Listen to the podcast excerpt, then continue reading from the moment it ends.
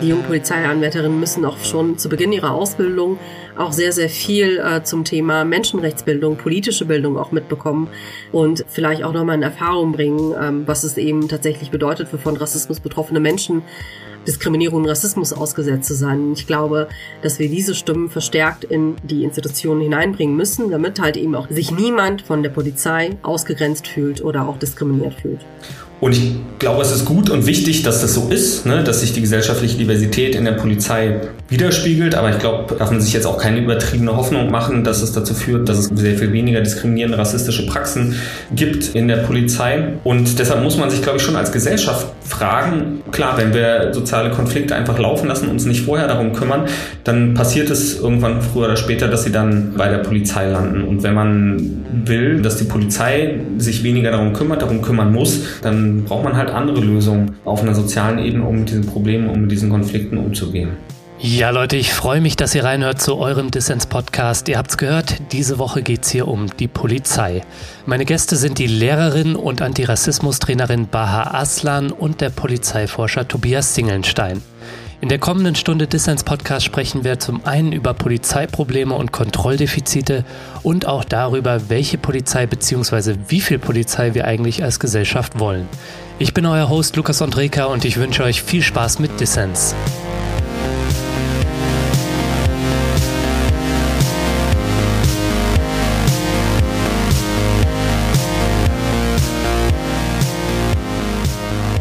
Ja, Frau Aslan, Herr Singelnstein, wir wollen gemeinsam über die Polizei sprechen, Probleme mit der Polizei und welche Polizei wir eigentlich brauchen, beziehungsweise auch wie viel Polizei wir eigentlich brauchen.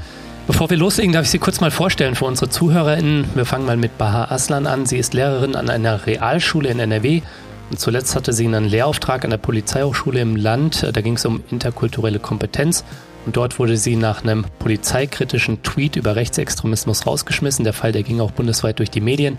Aber der Rauswurf, der wurde mittlerweile vor Gericht als nicht rechtens abgeurteilt. Frau Aslan, herzlich willkommen. Schön, dass Sie dabei sind. Dankeschön für die Einladung. Und mein zweiter Gast ist Tobias Singelnstein, einer der renommiertesten Polizeiforscher, denke ich, kann man sagen, in Deutschland.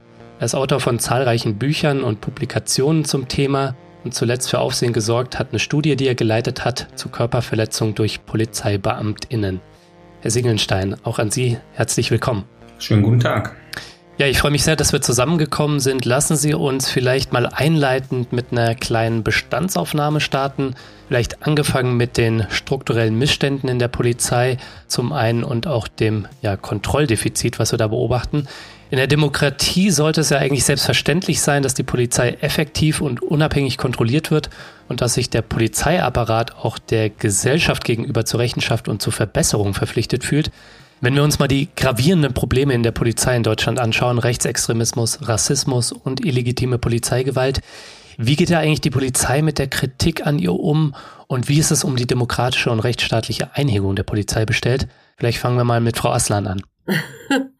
große Frage zu Beginn. Ich weiß gar nicht, wo ich anfangen soll. Ja, ich glaube, Ihr persönlicher Fall ist recht illustrativ, denn Sie haben den Job als Lehrbeauftragte ja bekommen, weil die Polizei in NRW sich dem Thema Rassismus und Rechtsextremismus in den eigenen Reihen stellen wollte. Ja. Und dann wiederum wurden Sie rausgeschmissen, weil Sie in meiner bescheidenen Perspektive zu kritisch waren. Nehmen Sie uns vielleicht einfach mal mit. Wie ist das zustande gekommen, Ihr Lehrauftrag, und was sind Ihre Lehren aus dem Rauswurf? Ja, das kann ich sehr gerne machen. Herangekommen bin ich an den Job eigentlich Schicksal, Zufall, wie man das halt eben jetzt auch im Nachgang betrachten möchte, weiß ich nicht. Der Job wurde mir angeboten, nämlich dann, als ähm, in NRW diese rechtsextremen Chats aufgeploppt sind und man sich innerhalb des Innenministeriums gefragt hat, was soll man machen, was kann man tun, um halt eben diesen rechtsextremen Tendenzen innerhalb der Polizei und auch den rassistischen Chats innerhalb der Polizei entgegenzuwirken. Mhm. Und dann kann man halt eben auf die Idee, diese Stabsstelle zu gründen und darüber hinaus dann auch nochmal ähm, sich zu überlegen, ob man interkulturelle Kompetenz als Fach nicht noch mehr innerhalb der Polizeiausbildung, nämlich an der Hochschule, implementieren soll, weil man der Auffassung war, dass würde tatsächlich etwas bringen, äh, die Polizisten Polizisten zu einem kritischen Denken anregen und dass dann do dadurch dann halt eben äh, die rechtsextremen Chats äh, später im Berufsleben dann gar nicht erst entstehen oder ähm, sich Polizisten dem auch gar nicht anschließen.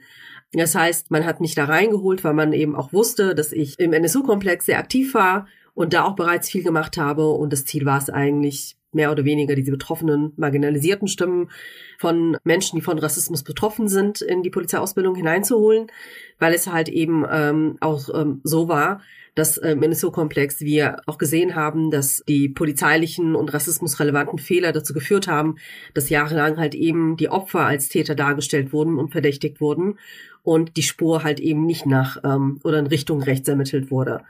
Und äh, genau, in dem Zuge bin ich eingestiegen. Und ich muss eigentlich sagen, dass ich davor nicht so viel ähm, Bezug zur Polizei hatte, auch nicht ähm, in die internen Strukturen Einblick hatte und auch nicht wusste, wie die Ausbildung läuft und ähm, was da halt eben auch alles ähm, sozusagen ähm, passiert, wenn tatsächlich rassistische oder rechtsextreme Fälle vorfallen, wie die Polizei damit umgeht. Aber ich kann sagen, dass nachdem ich diesen Tweet abgesetzt habe und ähm, auch in der Polizeihochschule einige Erfahrungen gesammelt habe, ich natürlich jetzt viel kritischer vielleicht draufblicke als vorher, mhm. weil ich ähm, während dieser Zeit, also zwischen Mai und jetzt, September, die Erfahrung gemacht habe, dass es eigentlich mehr Abwehrreflexe gibt als äh, als es eine Bemühung um Aufklärung gibt. Also ähm, man möchte sich vehement diesem Thema verschließen, man möchte nicht darüber reden, man ignoriert es, man steigt nicht in inhaltliche Debatten ein, man ist sozusagen auch nicht bereit, sich Gedanken darüber zu machen oder Lösungsvorschläge zu erarbeiten, wie man es besser machen könnte. Ich habe für mich die persönlich die Erfahrung gemacht, dass ich stattdessen in Anführungsstrichen angegriffen wurde, dass ich ähm, verantwortlich gemacht wurde, dass meine Wortwahl brauner Dreck problematisiert wurde.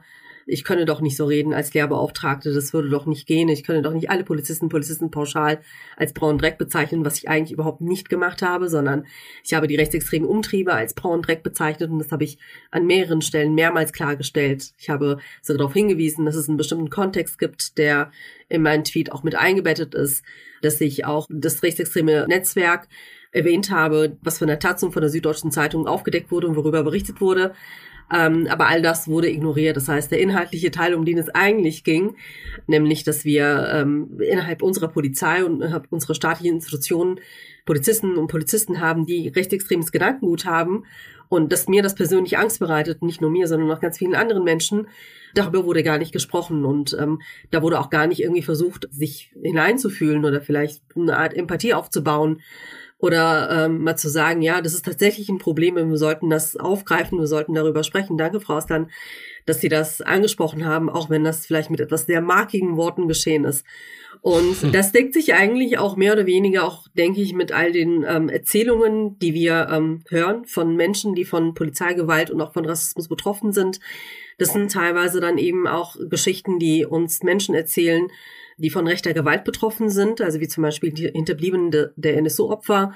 Auch sie erzählen ja zum Beispiel ihre Erfahrungen, die sie damals mit der Polizei gesammelt haben, nämlich, dass die Polizei damals halt eben auch ähm, ihren Erzählungen, ähm, dass die Täter von rechts sind und nicht ähm, unter ihnen gewesen sein könnten, dass denen halt eben auch nicht geglaubt wurde. Und ich denke, dass da halt eben auch ein sehr, sehr großes Defizit ähm, herrscht, ähm, was, was diese Perspektiven angeht. Und ich würde mir wünschen, dass das mehr Einzug auch eben in die Polizei hält und ähm, dass die Polizei ihren, ihren Blick und auch ihren institutionellen Blick mehr auf Menschen öffnet, die tatsächlich von Rassismus betroffen sind und damit auch zeitgleich mehr ihren Blick auf ähm, die eigenen, also die inneren Reihen öffnet. Denn tatsächlich ist das eben äh, auch ein Problem innerhalb der Polizei selbst und ähm, das muss aufgearbeitet werden, weil ich glaube, dass es uns tatsächlich auch noch sehr, sehr böse auf die Füße fallen kann, wenn wir das weiterhin ignorieren und ähm, auch nicht ehrlich angehen. Hm. Ja, danke soweit, Herr Singelnstein. Auch an Sie die Frage, wie geht die Polizei aus Ihrer Sicht mit Kritik um? Frau Aslan hat da jetzt von Abwehrreflexen, ähm, jetzt nicht nur in Ihrem Fall, sondern allgemein auch gesprochen, vielleicht auch von der mangelnden Fehlerkultur, was eben ja gravierende Probleme wie Rechtsextremismus, Rassismus und auch illegitime Polizeigewalt angeht. Also wie haben Sie vielleicht diesen Fall im Speziellen erlebt und äh, wie erleben Sie es als Polizeiforscher im Allgemeinen, wie die Polizei mit Kritik umgeht? Ja, ganz allgemein muss man sich, glaube ich, klar machen, ne, dass wir haben ja so die Vorstellung von der demokratischen, rechtsstaatlichen Polizei und man muss sich, glaube ich, nochmal klar machen, dass Polizei jetzt äh, was ist, was es schon relativ lange gibt und in sehr vielen unterschiedlichen Ländern gibt und dass es jetzt überhaupt nicht selbstverständlich ist, dass eine Polizei demokratisch und rechtsstaatlich ist oder eine Organisation ist, die im demokratischen Rechtsstaat die Verfassung schützt. Jetzt haben wir in, in Deutschland, würde ich sagen, die Situation, dass nach dem Nationalsozialismus die, die Polizei schon eine sehr grundlegende Veränderung durchgemacht hat und dass wir in, in vielerlei Hinsicht eine, eine diverse, eine demokratisch aufgestellte ähm, Polizei haben, die die auch rechtsstaatlich agiert und die trotzdem in ihrer Verfasstheit als Organisation viele Dinge mit sich bringt, die jetzt mit Demokratie und Rechtsstaat gar nicht so unbedingt in Einklang zu bringen sind oder ähm, vielleicht ein Stück weit im Widerspruch stehen. Ja? Mhm. Wenn wir uns mal angucken, dass, dass die Polizei zum Beispiel Situationen unter Umständen mit Gewalt lösen soll, dann ist das erstmal was, was für uns im demokratischen Rechtsstaat eine Vorstellung ist, die wir, die wir eigentlich nicht teilen oder was wir versuchen ähm, zu vermeiden. Ja, oder Polizei schränkt Freiheiten ein, ähm, statt sie zu ermöglichen, jedenfalls auch. Ja. Und die Idee ist natürlich, dass sie das äh, tut, um Demokratie, um Rechtsstaat, um, um Rechtsgüter zu schützen, aber ähm, sie greift dafür eben in Grundrechte ein, nimmt Freiheiten weg, reproduziert auch Ungleichheiten, die es in unserer Gesellschaft gibt mhm. und ist dabei gleichzeitig eine Organisation, der es nicht so leicht fällt, mit Fehlern umzugehen und sich kontrollieren zu lassen. Ja, und, ähm, Sie haben es vorhin schon gesagt, im Prinzip haben wir im Rechtsstaat natürlich den Anspruch, dass so eine Organisation mit so besonderen Befugnissen ähm, äh, die auch so eine besondere Machtstellung hat, natürlich auch einer besonderen Kontrolle unterliegen muss. Das heißt, dass die Ausübung dieser Befugnisse engmaschig kontrolliert wird. Aber der ähm, Polizei als Organisation fällt es nicht so leicht, sich dem zu stellen. Ja, und das kann man, ist, ist jetzt vielleicht erstmal auch unmittelbar menschlich nachvollziehbar. Es ist jetzt was, was man vielleicht generell als Mensch nicht so gerne möchte, dass das eigene Tun und Handeln äh, kontrolliert wird ähm, und vielleicht auch jemand sagt, na, das hast du äh, nicht so gut gemacht. Aber ich würde schon auch sagen, der Polizei fällt es in einem besonderen Maße schwer, sich so einer Kontrolle zu stellen. Ja? Und das ist natürlich ein Problem. Hm. Ja, über die mangelnde Selbstkontrolle und vielleicht auch die mangelnde externe Kontrolle, über die wollen wir nachher noch sprechen, wenn es so um Themen wie Rechtsextremismus in der Polizei oder auch Rassismus äh, wie Racial Profiling geht. Was mir vielleicht bei einem kritischen Blick auf die Polizei ein bisschen zu kurz kommt, Herr Singelstein, ist nämlich, dass die Polizei in den letzten Jahren auch eine Menge an Kompetenzen und mehr Kompetenzen zugeschustert bekommen hat. Also zum Beispiel durch die verschiedenen Polizeiaufgabengesetze. Am krassesten in Bayern. Und da geht es ja viel um sogenannte Gefahrenabwehr und dass äh, die Polizei präventiv schon äh, Maßnahmen ergreifen kann ähm, und da zum Beispiel DemonstrantInnen in Gewahrsam nehmen kann, wie wir das in Bayern zuletzt sehr exzessiv gesehen haben. Und ich glaube, das geht manchmal in der Debatte um Polizei auch ein bisschen unter, beziehungsweise steht nicht so im Fokus. Herr Singelstein, Sie sagen, dass es da Tendenzen der Verselbstständigung des Polizeiapparats gegenüber der Gesellschaft gibt. Wo beobachten Sie das denn und was bedeutet das für uns? Ja, na, ich meine, also die rechtsstaatliche Einhegung der, der Kontrolle funktioniert ja ähm, insbesondere über die rechtliche Bindung der Polizei, ne, dass, ähm, dass sie durch, durch die Gesetze und durch die Befugnisse, die dort geregelt sind, möglichst eng eingebunden sind. Und diese Befugnisse sind nun in den letzten 20 Jahren nicht nur massiv ausgeweitet worden, sondern auch ein ganzes Stück weit ins Vorfeld verlagert worden. Ja, eigentlich war die Vorstellung immer, Polizei darf in Grundrechte eingreifen, wenn es einen Straftatverdacht gibt oder wenn es eine konkrete Gefahr gibt. Mittlerweile ähm, haben wir unterschiedliche Befugnisse im Vorfeld dieser Situation. Also dieser Begriff der drohenden Gefahr mhm. ähm, hat Einzug gehalten in die Polizeigesetze. Es gibt teilweise Befugnisse für, für anlasslose Kontrollen. Und ähm, wenn wir, wenn die Polizei sich in diesem Vorfeld bewegt, dann ähm, ist sie viel weniger rechtlich gebunden und ist ihr Handeln auch viel, ähm, viel schlechter nur kontrollierbar, überprüfbar, auch durch Gerichte am Ende, weil die weil die Voraussetzungen und die rechtlichen Voraussetzungen, unter denen sie tätig werden kann, viel, viel vager sind.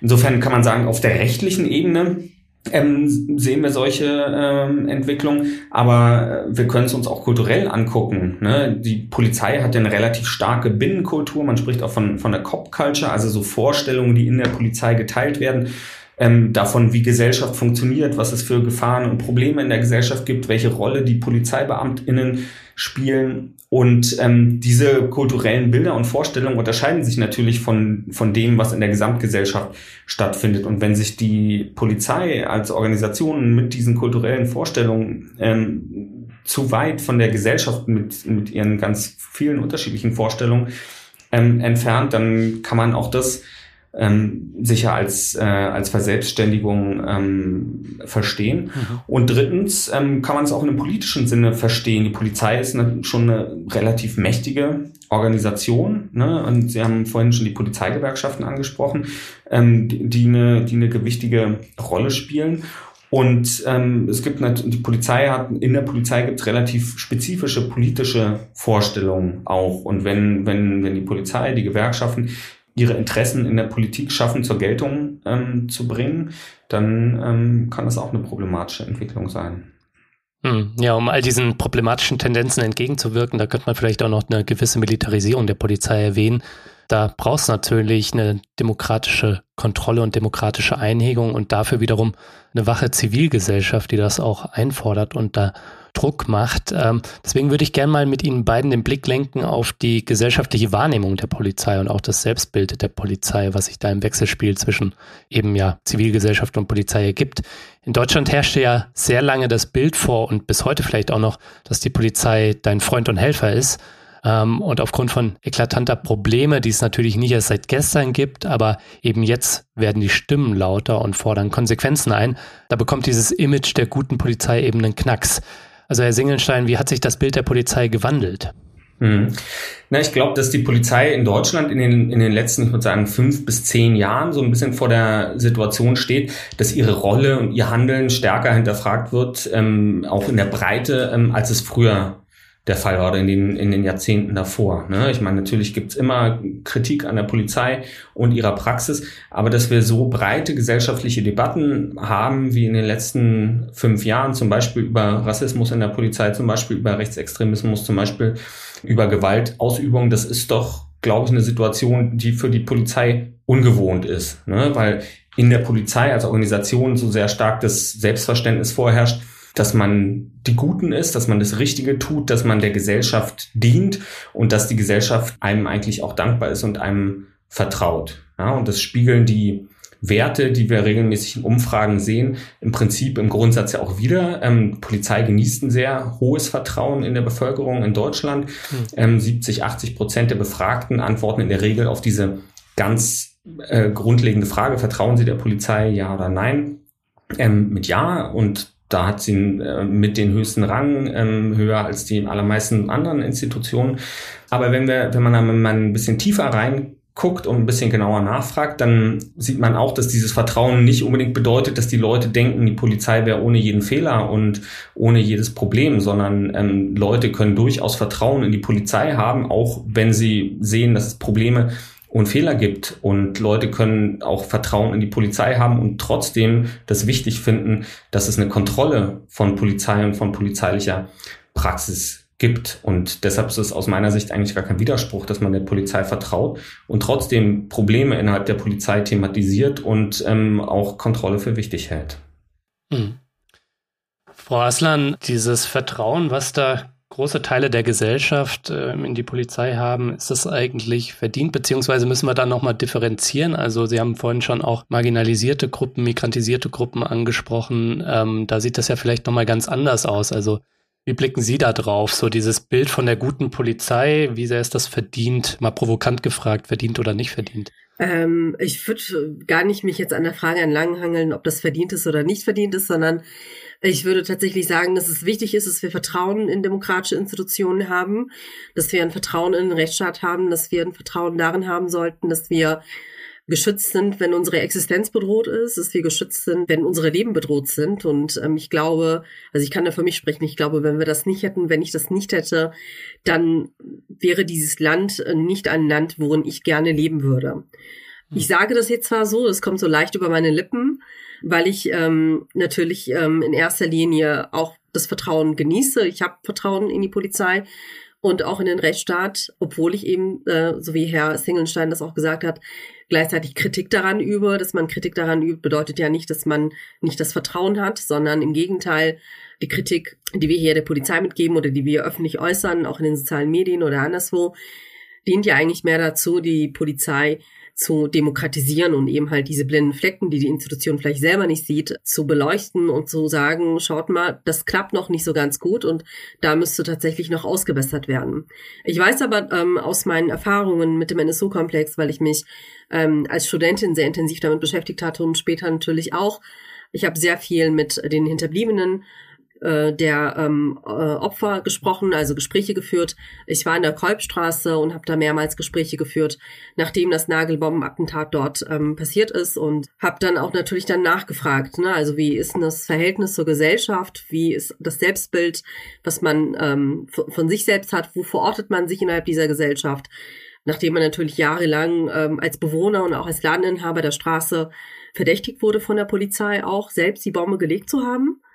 Und da kann ich schon sagen, dass zum Beispiel der NSU-Komplex und auch die Aufdeckung der ganzen, ich nenne es jetzt mal Pannen, ähm, dazu geführt hat, dass ähm, Menschen und insbesondere ähm, Menschen, die einen sogenannten Migrationshintergrund haben, das Vertrauen in staatliche Institutionen verloren haben und auch in die Polizei, weil sie sich natürlich in ihrer Verletztheit in ihren Wunden, die sie äh, von diesem Attentat mitgetragen haben und auch natürlich ähm, in dem Alltagsrassismus, den sie tagtäglich erleben, auf dem Wohnungsmarkt, auf dem Arbeitsmarkt, in der Schule und so weiter, gar nicht gesehen haben.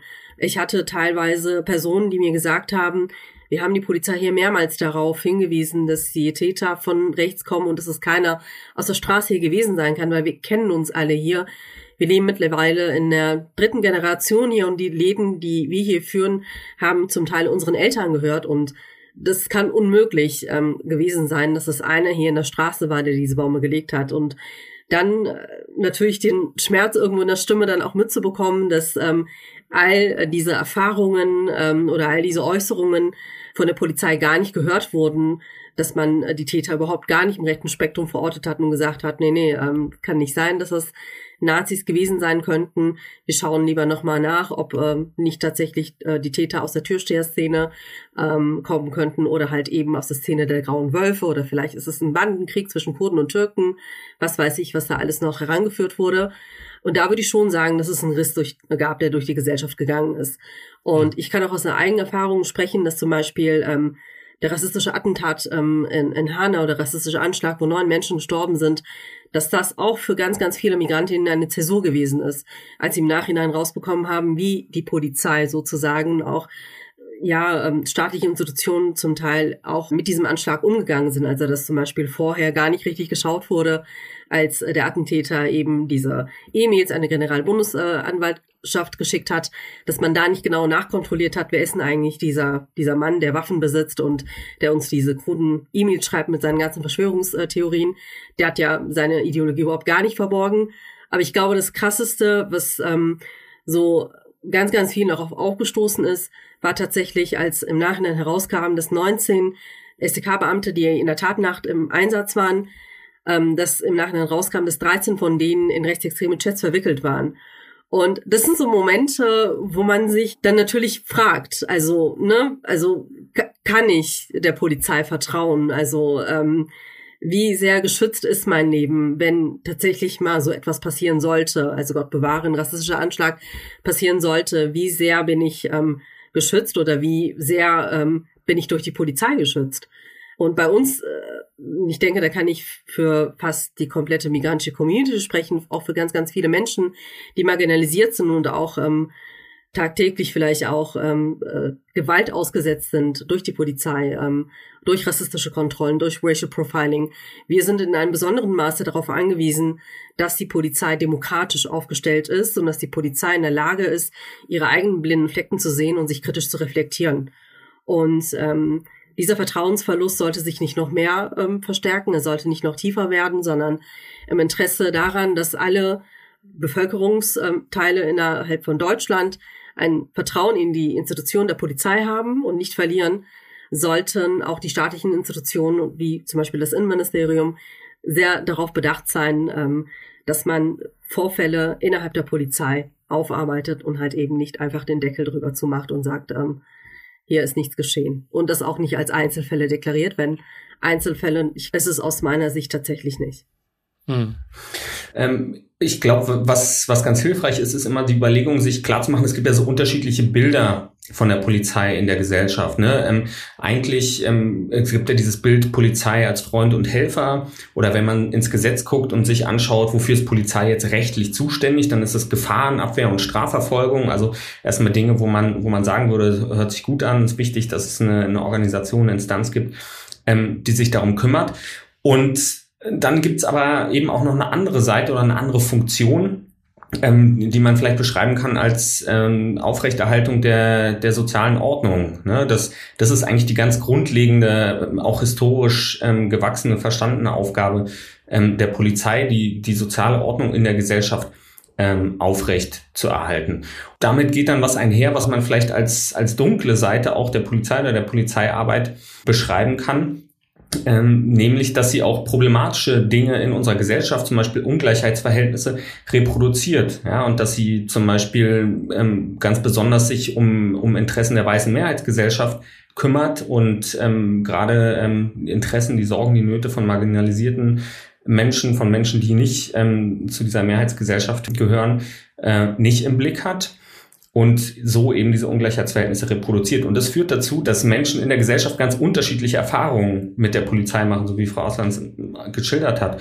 Ne, dass, dass es manche Leute gibt, die haben praktisch nie Kontakt mit der Polizei in ihrem Leben und die haben eigentlich nur dieses medial produzierte Bild, häufig auch ein sehr positives Bild. Und es gibt eben Menschen, ähm, die werden zum Beispiel einmal die Woche kontrolliert, ohne dass es dafür einen konkreten Anlass gibt. Und die haben natürlich ganz andere Erfahrungen, ganz anderes Bild äh, von der Polizei.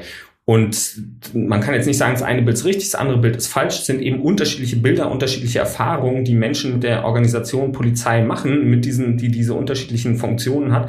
Und ich glaube, es ist äh, wichtig, sich klar zu machen, dass es eben diese unterschiedlichen Seiten und Funktionen gibt und dass die dazu führen, dass es unterschiedliche Bilder auch von der Polizei in der Gesellschaft gibt. Darf ich da kurz einhaken? Gerne. Ähm, ich würde das nämlich gerne, das, was Herr Singenstein gesagt hat, mit einem Beispiel untermauern. Ich bin ja Lehrerin und ich habe vier Jahre lang in einem sogenannten sozialen Brennpunkt gearbeitet. Und die Schule ähm, ist von ihrer Zusammensetzung her eben so gewesen, dass da Kinder drauf äh, waren oder sind, die mehrheitlich einen Flucht- oder Migrationshintergrund haben, vermeintlichen Migrationshintergrund, weil die Eltern eben irgendwann nach Deutschland migriert sind. Ähm, es sind Kinder gewesen, die zum größten Teil auch ähm, abgehängt sind, also gesellschaftlich abgehängt, die sowieso schon einen Stempel drauf haben, weil sie auf einer Hauptschule sind. Und hinzu kommt halt eben noch, dass die Eltern keine Akademiker sind, vielleicht nicht gutes Deutsch reden, sich nicht mit dem Schulsystem und dem Bildungssystem nicht gut auskennen, vielleicht auch die Kinder dahingehend nicht so gut fördern können, wie sie sich das gerne auch äh, wünschen würden. Und ähm, an dieser Schule gab es eben auch sehr, sehr viele soziale Konflikte. Also die Kinder haben auch sehr viele soziale Konflikte ähm, innerhalb der Schule ausgetragen, beziehungsweise es hat sich dann auch auf den Unterricht ausgewirkt, natürlich dann auch auf den Pausenhof. Es gab viele Schlägereien. Es gab auch sehr viele Polizeieinsätze. Also ich glaube, das letzte Jahr, wo ich da gearbeitet habe, kann ich mich daran erinnern, dass fast jeden Tag die Polizei da war. Teilweise stand die Polizei dann halt eben auch zu bestimmten Zeiten vor dem Schultor und hat dann halt drauf geguckt, dass alles eben auch nach Recht und nach Gesetz abläuft. Und möchte von einer Erfahrung berichten, die ich da persönlich gesammelt habe und die mich sehr geprägt hat. Ich habe viele Erfahrungen ähm, da mit der Polizei sammeln müssen, leider. Teilweise auch sehr unschöne Erfahrungen. Aber die eine Erfahrung, die ich gemacht habe und die ich jetzt erzählen will, die hat, die ist besonders bei mir hängen geblieben. Und zwar war meine Klasse, nicht die ganze Klasse, aber einige der Jungs waren in eine Schlägerei verwickelt, auf dem Pausenhof, auf dem Schulhof. Man hat dann die Polizei dann hinzugerufen. Die sind dann gekommen, um Ordnung wiederherzustellen, ähm, so wie es Herr Stingelstein gerade auch so schön äh, formuliert hat. Die Eltern dieser Kinder wurden gerufen, damit die Kinder abgeholt werden sollen. Und ich war in dieser Woche krank, ich war gar nicht in der Schule. Mich haben dann aber Mütter angerufen an diesem Abend und haben sich dann über das Verhalten der Polizei beschwert und haben gesagt, die Polizei hat uns angeschrieben, die haben uns keine Auskunft gegeben, wir wollten ähm, wissen, warum unser Sohn, und die waren damals in der sechsten Klasse, warum die eine Anzeige bekommen haben. Und dann hat man uns angeschrieben, man hat uns die Auskunft verweigert und wir haben uns in dieser Situation überhaupt nicht gut gefühlt. Dann habe ich mit einer anderen Mutter gesprochen, die mir mehr oder weniger dasselbe erzählt hat und die mir dann erzählt hat, dass ihre Tochter von einem der Polizisten eine Anzeige bekommen hat. Und das Ganze ist dann so abgelaufen, dass ähm, die Tochter mit der Mama zur Schule gekommen ist, weil die Mama kein Deutsch spricht. Und sie wollte lediglich von einem der Polizeibeamten eine Auskunft haben, warum jetzt der Bruder mitgenommen werden soll nach Hause und warum er eine Anzeige bekommt. Und sie hat mir auch berichtet, dass der Polizist sie nur angeschrien hätte und gesagt hätte, ich gebe dir keine Auskunft. Ähm, ich rede nur mit deiner Mama. Und als sie dann meinte, ja, sie kann halt kein Deutsch sprechen, ich muss für sie übersetzen, ich muss wissen, was passiert ist, damit ich ihr das sagen kann, hätte sie trotzdem keine Auskunft bekommen und dieses sehr unfreundliche ähm, ähm, Verhalten von den Polizisten hätte weiter fortbestanden. Sie hätte dann zum Polizisten gesagt, das machen Sie doch nur, weil wir Ausländer sind und hätte sich dann umgedreht und wollte zu ihrem Wagen gehen. Der Beamte wäre hinterhergerannt, hätte sie dann zur Rede gestellt, also wie hast du das gemeint? Und hätte ihr dann gesagt, du bekommst jetzt eine Anzeige, weil du mich beleidigt hast. Hm. Soweit, so gut. Ähm, ich war dann in der nächsten Woche am Montag wieder in der Schule. Da haben mir die Kinder dann ähm, weitere Sachen berichtet, wie die Polizei sich in ähm, der Gegenwart von ihnen und ihren Eltern verhalten haben, dass es ja gar nicht geht, dass es nicht in Ordnung ist. Also meine Schüler hatten das damals auch ganz klar in Richtung Diskriminierung und Rassismus formuliert. Ich habe mich dann nochmal in Eigeninitiative mit der Polizei vor Ort auseinandergesetzt, habe mich mit denen in Verbindung gesetzt, bin sogar in die Dienststelle gefahren, weil ich ein Gespräch führen wollte, ähm, um halt eben äh, zu erfahren, was eben an den Vorwürfen der Kinder und auch der Eltern dran sind. Weil ich da auch ganz klar gesagt habe, ich habe einen Bildungsauftrag hier in der Schule und ich erkläre den Kindern jeden Tag, dass es wichtig ist, Vertrauen in die Institutionen zu haben und auch in Demokratie zu haben und ähm, dass ähm, auch die Polizei ein wichtiges, äh, eine wichtige Behörde innerhalb unseres demokratischen Gefüges ist. Und wenn die Polizei dann so einen Auftritt hinlegt und die Kinder sich ähm, benachteiligt oder diskriminiert fühlen, weil sie vielleicht ähm, denken, dass das aufgrund ihrer ethnischen Zugehörigkeit oder ihrem Namen oder ihrem Aussehen passiert, dann konterkariert das meinen Bildungsauftrag. Also dann kann ich nicht vernünftig diese Kinder erziehen und diese Kinder auch zu mündigen Bürgern erziehen. Das Gespräch an der Dienststelle verlief sehr positiv. Ich glaube, das war die ähm, Dienstgruppenleiterin, hat mir doch mal angeboten, dass sie die Beamten noch mal, die an einem Tag im Einsatz waren, reinholt, dass ich noch mal mit denen spreche. Für mich war die Sache dann erledigt. Ich habe dann tatsächlich noch mal diesen Satz aufgegriffen, der da gefallen ist. Das machen sie doch nur, weil wir Ausländer sind. Viel später ist das Thema in meiner Klasse dann noch mal aufgepoppt, weil äh, der betroffene Schüler aufgezeigt hat und gesagt hat, Frau Oslan, meine Schwester hat vom Amtsgericht einen Brief bekommen, sie muss jetzt 900 Euro eine Strafe zahlen, weil sie zum Polizisten gesagt hat, das machen sie doch nur, weil wir Ausländer sind. Und dann ist eine Diskussion in meiner Klasse losgebrochen, ähm, die ich dann führen musste. Ähm, eine Diskussion über Diskriminierung, über Rassismus, über Erfahrungen mit der Polizei. Und ähm, das, was Herr Singelstein gerade gesagt hat, also es gibt verschiedene Bilder innerhalb der Polizei, ähm, und einige, wir fragen würden, würden, glaube ich, 100 zu 100 Prozent sagen, ja, die sind unser Freund und Helfer. Aber ich glaube, wenn man an Orte hingehen würde, wie zum Beispiel die Schule, an der ich gearbeitet habe, dann würde man vielleicht dort andere Stimmen oder andere Perspektiven wahrnehmen. Und ähm, mein Gefühl ist eben, dass diese Perspektiven, diese Stimmen kaum bis wenig gehört werden. Ich würde mir wünschen, dass das mehr Eingang findet in die Institutionen.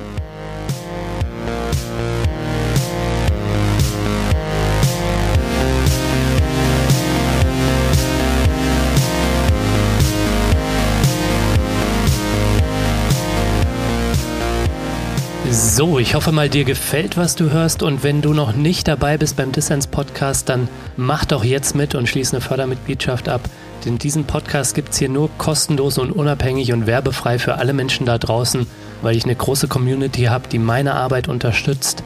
Es sind mittlerweile mehr als 1100 Menschen, die monatlich 3, 6 oder sogar 10 Euro geben.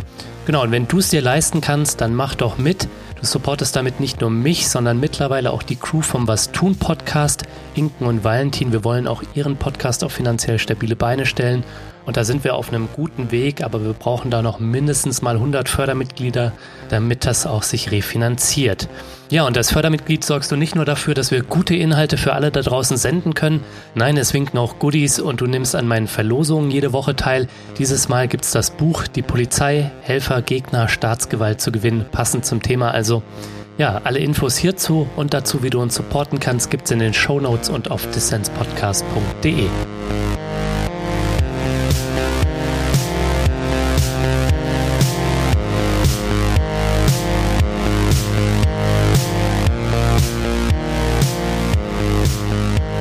hörst den Dissens-Podcast. Zu Gast sind die Lehrerin und Antirassismus-Trainerin Baha Aslan und der Polizeiforscher Tobias Singelnstein.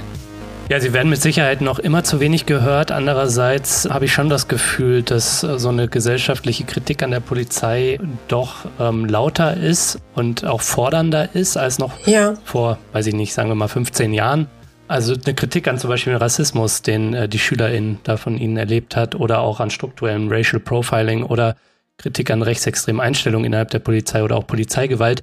Aber aus meiner Sicht steht einem nicht gegenüber, sage ich mal, ausreichende Reformen, beziehungsweise da ist das Bild nicht so eindeutig, wenn es um Reformen innerhalb der Polizei geht, sei es, dass jemand wie Sie, Frau Asnan, eingestellt wird, um interkulturelle Kompetenz zu lernen, oder sei es, dass die Einstellungspraxis zum Beispiel äh, diverser wird, aber auch was unabhängige Kontrolle von der Polizei angeht. Deswegen nochmal an Sie beide die Frage gerichtet, was hat sich da schon getan und ähm, wo hat sich noch nicht genug getan und warum, Herr Singelstein?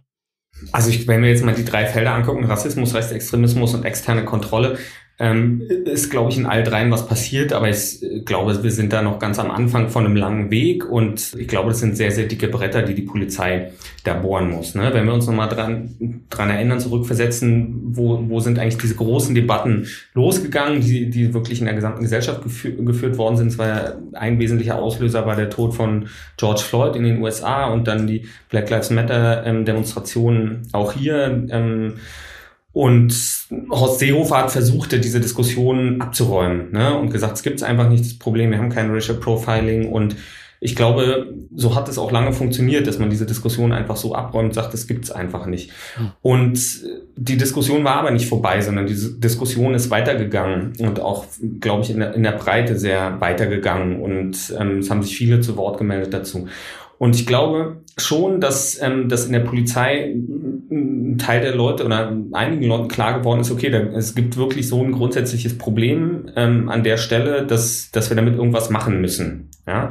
Ähm, entweder weil man es wirklich falsch findet und weil man es ändern will, aber unter Umständen auch, ähm, weil man den Eindruck hat, vielleicht verliert die Polizei an Vertrauen und Legitimität in der Gesellschaft, wenn man, wenn man nicht anfängt, ähm, was zu machen. Nun gibt es zum Beispiel diese Aus- und Fortbildungen interkultureller Kompetenz. Ähm, die sind in verschiedenen Bundesländern sehr, sehr unterschiedlich. Äh, in meiner Wahrnehmung ist es, sind, sind es immer noch Anfänge. Wir bräuchten eigentlich regelmäßig verpflichtend wirklich in der Breite eine rassismuskritische Aus- und Fortbildung. Ja, ne? Das heißt nicht nur einzelne Stunden ähm, in der Ausbildung, sondern eine wirklich gute, fundierte rassismuskritische Aus- und Fortbildung in der Breite auch regelmäßig und für alle Beamtinnen und Beamten. Ja, wenn das eine, ein Kurs ist, den man belegen kann, wenn man sich dafür interessiert, dann muss man halt davon ausgehen, dass da gerade die hingehen, die vielleicht ähm, gar nicht so problematische Einstellungen und Praxen haben. Ja? Und dass diejenigen, die es eigentlich besonders dringend bräuchten, eher nicht hingehen. Hm. Zweitens ist, glaube ich, beim Thema Rassismus und Diskriminierung wichtig zu sehen, dass es eben kein Problem von individuellen Einstellungen ist, ne, sondern Sie haben es vorhin schon angesprochen, auch ein strukturelles Problem ist, ähm, dass es auch um institutionellen Rassismus geht. Ja, das heißt, es geht um Wissensbestände in der Polizei, die über lange Zeit tradiert sind. Es geht um bestimmte äh, Bilder, Ethnisierung von Kriminalität. Ja, wenn man sich anschaut, diesen Begriff, diese Kategorie der Clankriminalität in den letzten fünf bis zehn Jahren von der Kriminalpolitik, aber von der polizeilichen Praxis so groß gemacht worden ist, so in den Mittelpunkt gerückt worden ist. Das führt natürlich dazu, dass auch in der Polizei bestimmte Sichtweisen, bestimmte Bilder sich durchsetzen und, und unter Umständen auch zu diskriminierenden Praxen führen. Da muss man sich auch klar machen, Polizei ist ähm, historisch immer schon für quasi die Kontrolle der Fremden äh, zuständig gewesen, derjenigen, die als nicht dazugehörig verstanden wurden. Und bis heute ist ähm, Migrationskontrolle Aufgabe der Polizei. Und deshalb würde ich sagen, ergibt sich schon aus den Aufgaben, aus den Wissensbeständen, aus den Strukturen, aus den Rechtsgrundlagen, die in der Polizei oder für die Polizei bestehen, aus diesen Strukturen die Gefahr und das Potenzial ähm, einer diskriminierenden Praxis. Und ich glaube, ähm, dem muss man viel, viel stärker entgegenwirken, als das bisher passiert. Hm. Ich möchte Ihnen, Frau Aslan, gleich die Gelegenheit geben, Ihre Perspektive auf das zu schildern, was sich bereits verbessert hat und wo es vielleicht noch Handlungsbedarf gibt.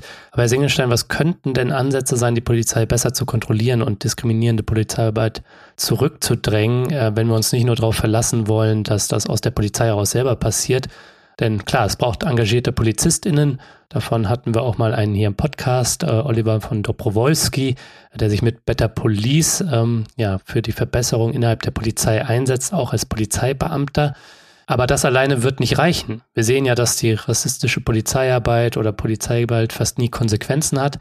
Also brauchen wir da aus Ihrer Sicht mehr polizeiunabhängige externe Kontrolle, wie zum Beispiel durch Polizeibeauftragte, wie es auch einzelne Bundesländer in Deutschland schon eingerichtet haben? Und ähm, wie müssen deren Kompetenzen gestaltet sein? Weil da erleben wir auch, dass die zum Teil gar nicht viel Ermittlungs- oder überhaupt keine Ermittlungskompetenzen haben. Und da sind Länder, glaube ich, wie Großbritannien und USA auch ein bisschen weiter. Also wie sehen Sie das? Ja, in der Tat, also äh, wir sehen ja, also es gibt eine Reihe von etablierten Kontrollmechanismen, ne? also die Staatsanwaltschaften oder das, ähm, die, eine Strafverfolgung ähm, kann so eine Kontrolle darstellen. Natürlich hat, soll auch innerhalb der Hierarchie in der Polizei ähm, eine Kontrolle ausgeübt werden. Ähm, die Innenverwaltung äh, üben eigentlich eine Aufsicht aus. Aber äh, wir sehen, dass es nach rechtsstaatlichen Ansprüchen äh, nicht immer genügt und dass es äh, deshalb äh, eigentlich einer unabhängigen externen Kontrolle äh, Bedarf. Und in der Tat gibt es jetzt seit einigen Jahren diese Diskussion um unabhängige Polizeibeauftragte. In einer Reihe von Bundesländern sind die schon eingeführt worden. Auf Bundesebene soll jetzt einer eingeführt werden. Aber in der Tat haben diese Stellen nicht besonders viel Ressourcen, nicht besonders viel Befugnisse und vor allem eine relativ eingeschränkte Zuständigkeit. Hm. Ja, also sie sind ähm, insbesondere eigentlich nur für Fälle zuständig, in denen kein Strafverfahren und kein Disziplinarverfahren stattfindet, also relativ niedrigschwellige Fälle. Und in den meisten Ländern ist es auch so, dass das Ziel dieser Stellen dann Kommunikation und Mediation ist, weniger Kontrolle und Aufsicht, sondern äh, mehr Kommunikation zwischen Gesellschaft, zwischen Bürgerinnen und Bürgern, die da betroffen sind, mhm. und der Polizei. Öffentlichkeitsarbeit. Ja, auf eine Art kann man das so sehen. Ja. Das heißt, ich würde sagen, ähm, das ist für Deutschland jetzt schon ein wichtiger erster Schritt, ne, zu sagen, okay, es gibt offensichtlich ein Defizit, was Kontrolle von polizeilicher Praxis angeht. Ähm, und genauso wie es in anderen Ländern ist, versuchen wir jetzt mal eine, eine unabhängige Instanz zu schaffen, die diese Aufgabe wahrnehmen kann, ähnlich wie Datenschutzbeauftragte für den Datenschutz. Aber ähm, so wie die Stellen im Augenblick ausgestaltet sind, muss man eigentlich sagen, sind sie noch sehr weit von dem ent entfernt, was man ähm, eine effektive Kontrolle nennen könnte. Frau Aslan, welche Defizite sehen Sie noch? Also einerseits sehen wir ja Fortbildung in Sachen Grund- und Menschenrechten oder in Ihrem Fall auch interkulturelle Bildung, wobei ja vor allem es um Rassismuskritik geht. Nur, nur rassismuskritische Inhalte. ja. Und wir sehen eine diversere Einstellungspraxis auch. Also wenn wir mal auf die Reformperspektive schauen, wir wollen nachher noch drüber sprechen, inwiefern wir auch Alternativen zur Polizei brauchen, zumindest in bestimmten Bereichen. Mhm. Aber wenn es um Kritik und Verbesserung der Polizeiarbeit geht, was hat sich da aus Ihrer Sicht getan und wo gibt es immer noch Defizite? Also ich glaube, wenn ich die Präsidentin der Hochschule wäre, wäre das erste, das Wort interkulturelle Kompetenz zu streichen und daraus äh, rassismuskritische Bildungsarbeit zu machen, also wirklich ähm, dem, was da inhaltlich gelehrt wird, auch einen konkreten Namen zu geben. Denn es geht nicht um interkulturelle Kompetenz ähm, und auch nicht um die Ansicht, dass wir in Deutschland verschiedene Kulturen haben und dass es jetzt darum geht, für die andere Kultur zu sensibilisieren und zu gucken, wie man sich halt verhält, wenn man in Anführungsstrichen Araber, Türken oder Russen vernimmt. Das ist Quatsch, weil wir leben in einer postmigrantischen Gesellschaft und die Kultur, die türkische Kultur, die arabische Kultur etc., das gibt es nicht. Mhm. Und dementsprechend sollten halt eben auch die ähm, angehenden Kommissaranwärterinnen, Polizeianwärterinnen das natürlich auch lernen. Und ich habe natürlich in meinen Kursen ähm, auch mit dem Begriff interkulturelle Kompetenz kritisch durchleuchtet und habe auch gesagt, um was es eigentlich hier in diesem Kurs geht. Aber aus einer ganz persönlichen Sicht war ich oder bin ich doch eigentlich tatsächlich überrascht gewesen, wie divers eigentlich auch die Polizei aufgestellt ist. Also der letzte Kurs, den ich hatte, da saßen, glaube ich, über 30 ähm, äh, junge Menschen drin, ähm, die auch ähm, zum überwiegenden Teil selbst eine Migrationsgeschichte hatten, selbst teilweise auch aus Familien kamen, wo vielleicht die Mama Türkin war und der Papa Deutsche. Also das heißt, die haben dann halt ähm, tatsächlich auch äh, diese postmigrantische Gesellschaft irgendwo auch gelebt. Das sind Jungs gewesen, die im Ruhrpott aufgewachsen sind, die äh, zur Schule gegangen sind und halt eben neben Menschen gesessen haben, deren Eltern aus ähm, den unterschiedlichsten Ecken dieser Welt hier nach Deutschland gekommen sind. Die es sind Jungs gewesen und junge Menschen gewesen, die teilweise halt eben auch in sogenannten Shisha-Bar-Cafés verkehrt haben da ein- und ausgegangen sind und die auch einen sehr, sehr diversen Freundeskreis hatten und auch tatsächlich mit dem Thema Rassismus und Diskriminierung schon ihre Erfahrungen, Berührungen gemacht haben. Ich hatte auch Polizeianwärterinnen, die mir selbst in dem Kurs, als wir über das Thema Rassismus und Racial Profiling gesprochen haben, ihre eigenen Erfahrungen auch geschildert haben und wir haben darüber gesprochen, auch ganz offen. Und das hat mich dann tatsächlich auch positiv gestimmt, weil ich dann auch gesehen habe, dass das Interesse an dem Thema auch da ist ähm, und dass man sich auch ähm, gerne mit diesem Thema auseinandergesetzt hat und auch interessiert war. Äh, und auch interessiert war an, an der Fragestellung, was ist Diskriminierung, was ist Rassismus, woran erkenne ich das? Und ähm, was, was kann ich in meinem Alltag, wenn ich später Polizist bin, dagegen machen? Wie kann ich das erkennen? Und welche Strukturen habe ich dann eventuell dann eben auch vor Ort in der Dienststelle, um das, ähm, um das anzugehen. Hm. Es ist tatsächlich bei mir ein Kurs gewesen, wo die nicht freiwillig daran teilnehmen durften, sondern sie mussten den Kurs machen und einige von denen mussten sogar eine Hausarbeit dazu schreiben.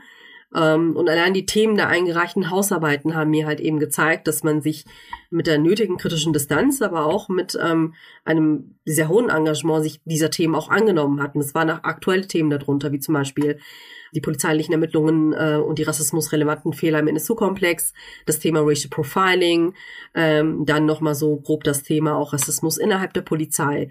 Und das bedeutet, dass sich die Studentinnen durchaus dann auch mit diesen Themen sehr kritisch auseinandergesetzt haben und auch erkannt haben, dass Rechtsextremismus und Rassismus eine Gefahr für die Verfasstheit unserer Demokratie ist. Und vor dem Hintergrund würde ich für mich persönlich, aus den Erfahrungen, die ich persönlich gesammelt habe, sagen, das ist vielleicht nicht ganz so pessimistisch, wenn man ganz zu Beginn ähm, seiner, seiner Berufslaufbahn steht, weil da steckt tatsächlich sehr viel Neugier dahinter und auch die, die Lust und auch die Offenheit, das auch zu lernen und auch umzusetzen. Und warum das dann später vielleicht ähm, sich ins Gegenteil verkehrt und ähm, wieso halt eben Polizistinnen anscheinend nicht in der Lage sind, ähm, vielleicht auch zu reflektieren, dass eben rechtsextreme Chats äh, schädlich sind ähm, für das Vertrauen in die Polizei und auch Demokratie ähm, gefährden sind, das ähm, erschließt sich mir dann nicht ganz. Und ähm, ich würde mir tatsächlich wünschen, und auch für die Zukunft, dass ähm, Kurse wie interkulturelle Kompetenz beziehungsweise ähm, antirassistische Bildungsarbeit verstärkt stattfindet. Also ein Kurs reicht meiner Meinung nach da überhaupt nicht aus, sondern die Polizei müsste auch schon zu Beginn ihrer Ausbildung auch sehr, sehr viel äh, zum Thema Menschenrechtsbildung, politische Bildung auch mitbekommen, dass die Themen da halt eben auch ähm, dort auch aufgegriffen werden, thematisiert werden.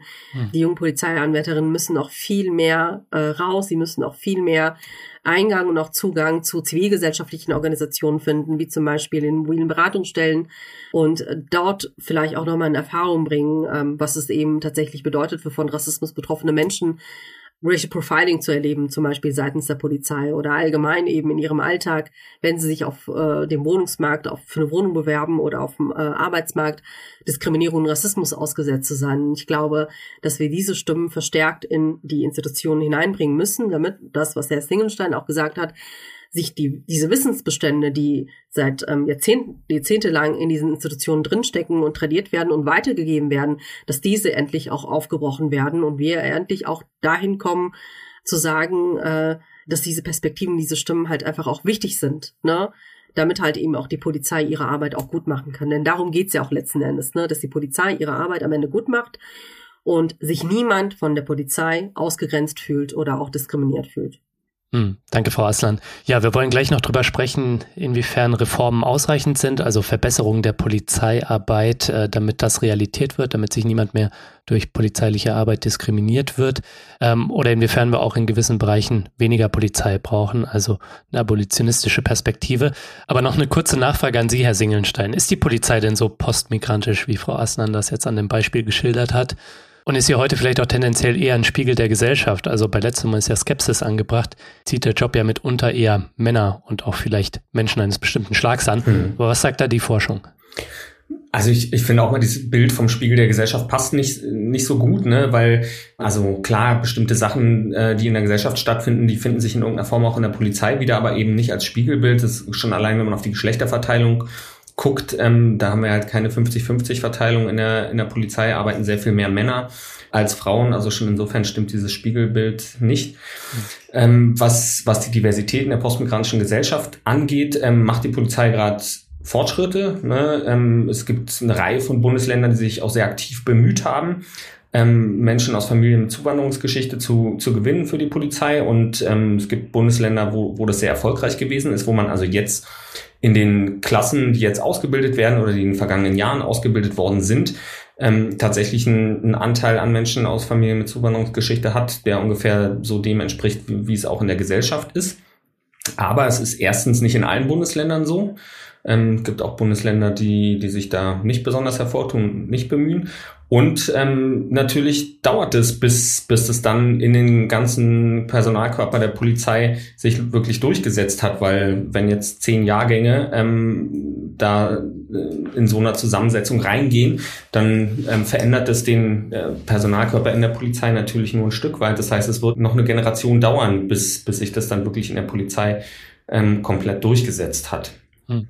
Und ich glaube, es ist gut und wichtig, dass das so ist, ne, dass sich die gesellschaftliche Diversität in der Polizei widerspiegelt. Aber ich glaube, ähm, wenn man sich den Forschungsstand anguckt, gerade den wir aus den USA dazu haben, darf man sich jetzt auch keine übertriebene Hoffnung machen, dass, ähm, dass es dazu führt, dass, ähm, dass es keine diskriminierende oder sehr viel weniger diskriminierende rassistische Praxen ähm, gibt in, in der Polizei. Ähm, für die USA ist es sehr gut belegt, dass, ähm, dass die ein, zunehmende Einstellung äh, von, äh, von schwarzen äh, PolizeibeamtInnen jetzt nicht dazu geführt hat, dass, ähm, dass es dort weniger Probleme geben würde.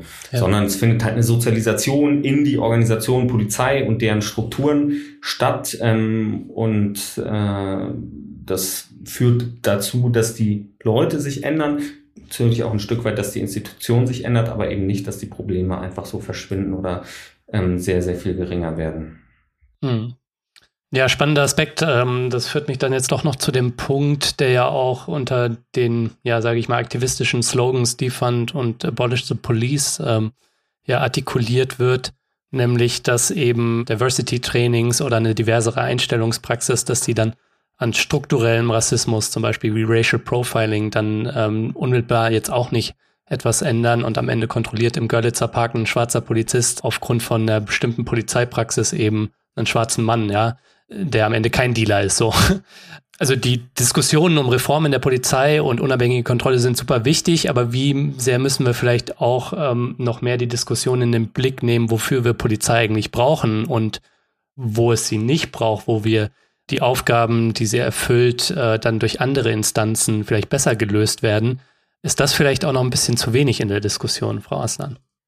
Also tatsächlich habe ich mich mit dem Themenkomplex Abolish the Police äh, noch nicht so wirklich intensiv auseinandergesetzt. Ich würde sagen, so erst so in den letzten paar Monaten habe ich mir das mal angeguckt, habe auch noch mal so ein so ein Vortrag, ein Seminar dazu besucht, ähm, um mal anzuhören, was das Konzept ist und was dahinter steckt.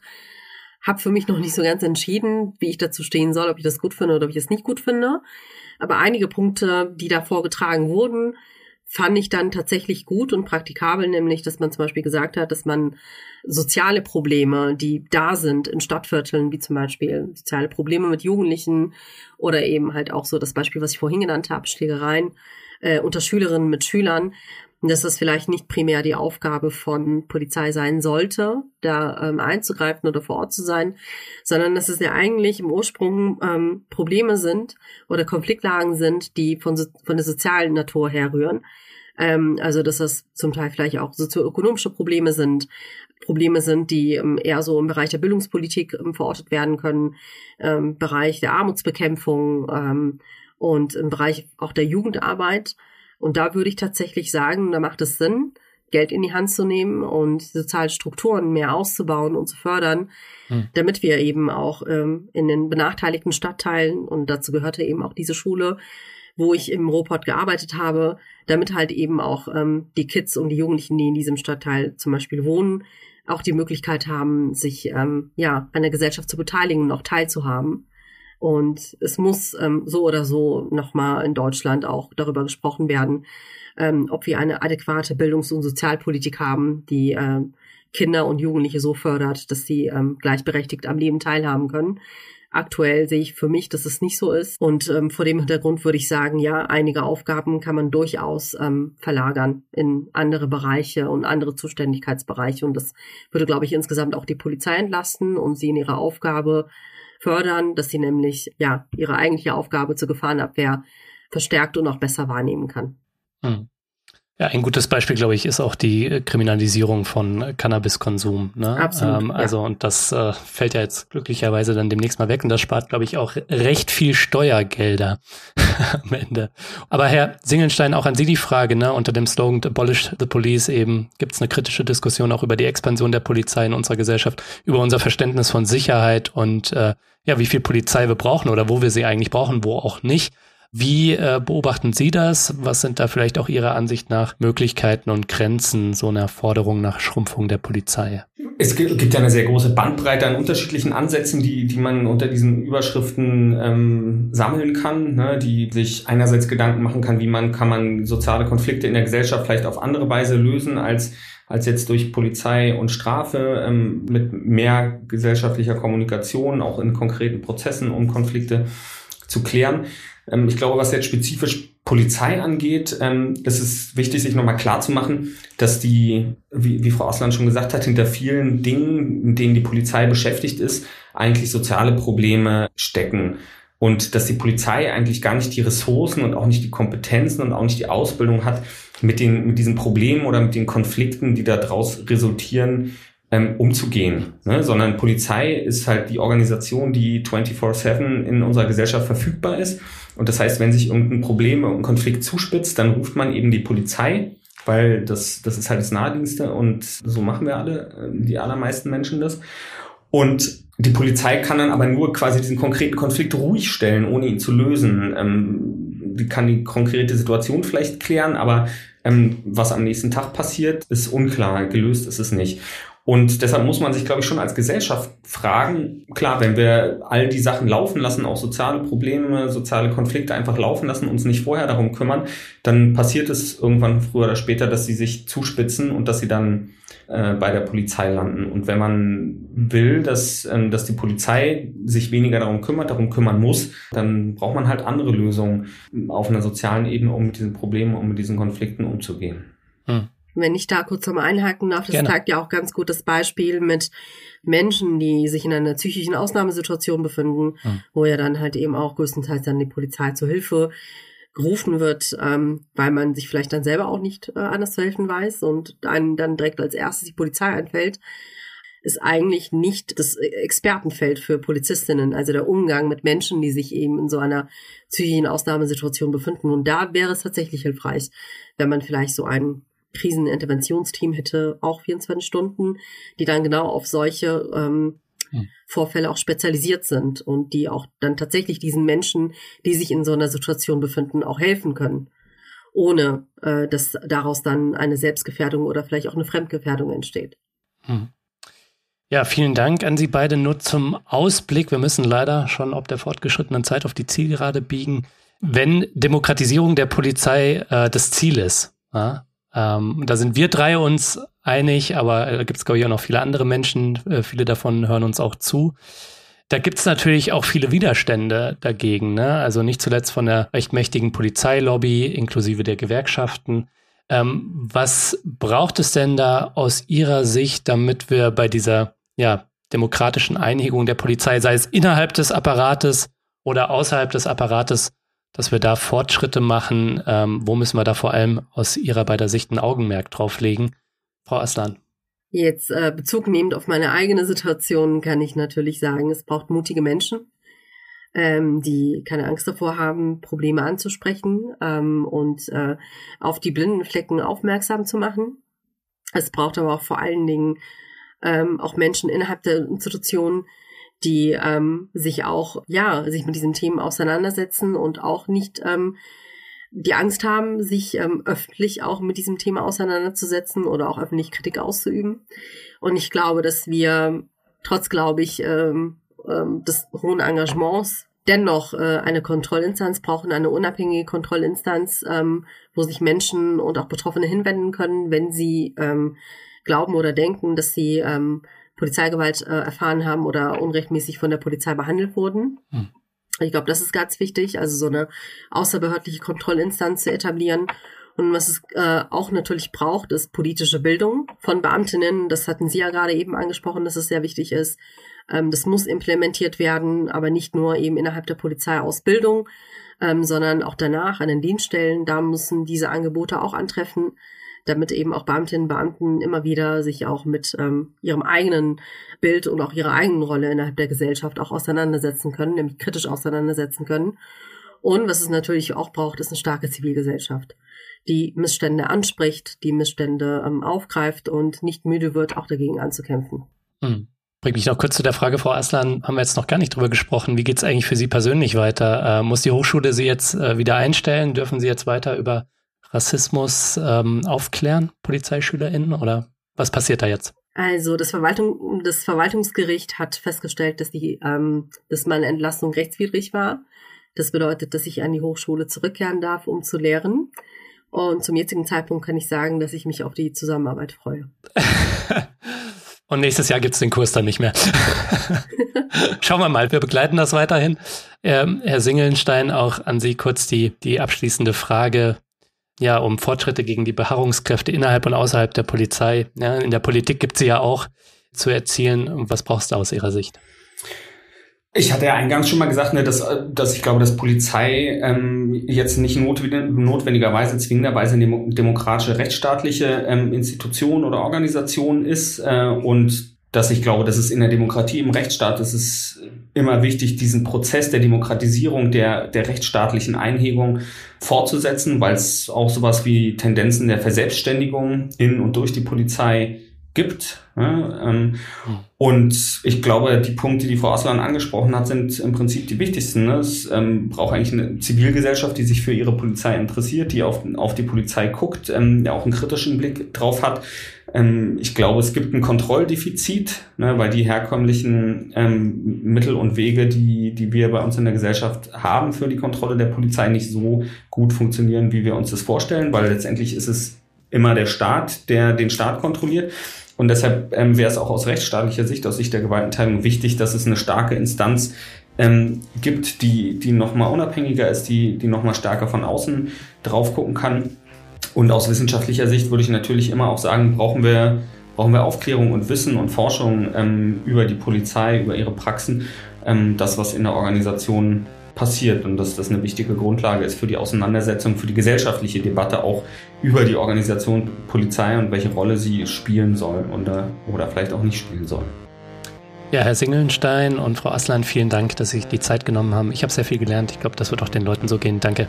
Dankeschön für die Einladung. Ja, vielen Dank.